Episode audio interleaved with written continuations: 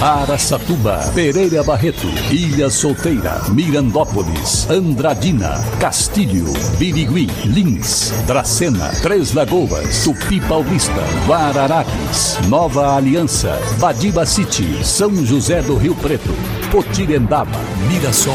Azevedo Auditoria Soluções Empresariais apresenta SRC Notícia. A informação para mais de 3 milhões e meio de ouvintes. Apresentação Marcelo Rocha. Visando atender a demanda do bairro JK, será prorrogada a permanência do Castramóvel em Três Lagoas. Vai ser agora até o dia 26 de maio. A ação foi iniciada no dia 17 de abril e a ação da Prefeitura oferece gratuitamente serviços de castração de cães e gatos e também vacinas e vermífugo. E é um sucesso. Por isso vai ficar mais alguns dias no bairro JK, em Três Lagoas. SRC Notícia. Notícia. Três homens encapuzados e portando uma arma de fogo invadiram um supermercado no bairro Alto da Boa Vista, em Lins, e roubaram R$ 1.300 dos caixas. A polícia militar foi acionada, fez diligências com várias viaturas na região, mas não conseguiu localizar os bandidos.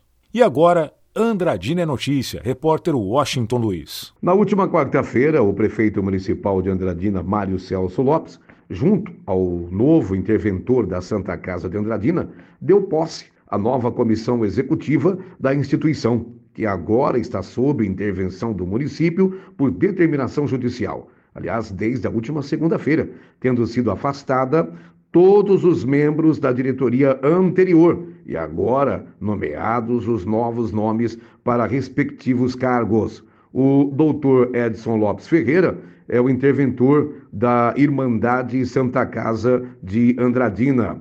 O doutor Tiago Henrique Barbosa Oliveira é o gestor clínico. Devanir Pimenta de Souza, gestor administrativo financeiro, Dr. Fábio de Souza Nunes da Silva, gestor jurídico, e Dr. Amir Camilho é o gestor técnico. E assim foi formada, então, a nova diretoria da Santa Casa de Andradina. Com informações, Washington Luiz, SRC.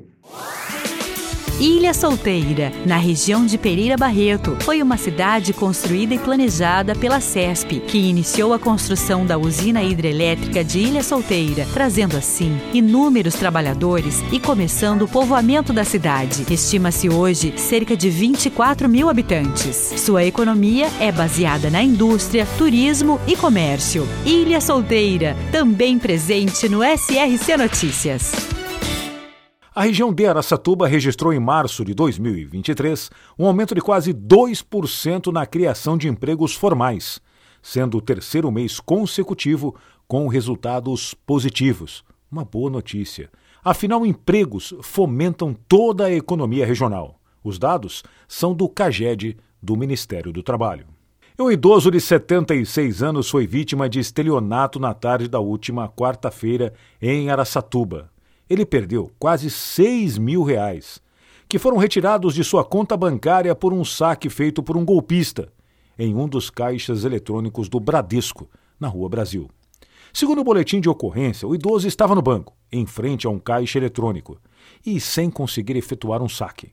Quando foi abordado por um jovem de pele branca, aparentando 25 anos, que lhe ofereceu ajuda para realizar a operação. A vítima, então, aceitou a ajuda do estranho que fez o saque e entregou o dinheiro ao idoso. Mais tarde, ao chegar em casa, o idoso foi consultar o seu extrato bancário e percebeu que havia sido feita uma retirada dos quase 6 mil reais de sua conta. É.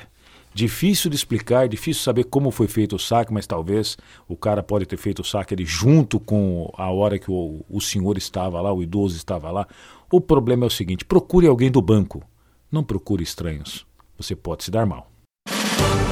Para empresas inteligentes, Azevedo Contabilidade e Soluções Empresariais. Serviços de contabilidade e auditoria com profissionais com experiência nas áreas de gestão empresarial. Rua Bandeirantes 1438, fone 18 31 17 4500. Escritórios em Araçatuba, Bauru e São Paulo. Acesse azevedo.cnt.br. Azevedo Contabilidade e Soluções Empresariais. Há 28 anos oferecendo oferecendo serviço de qualidade. Nosso compromisso é com o seu sucesso.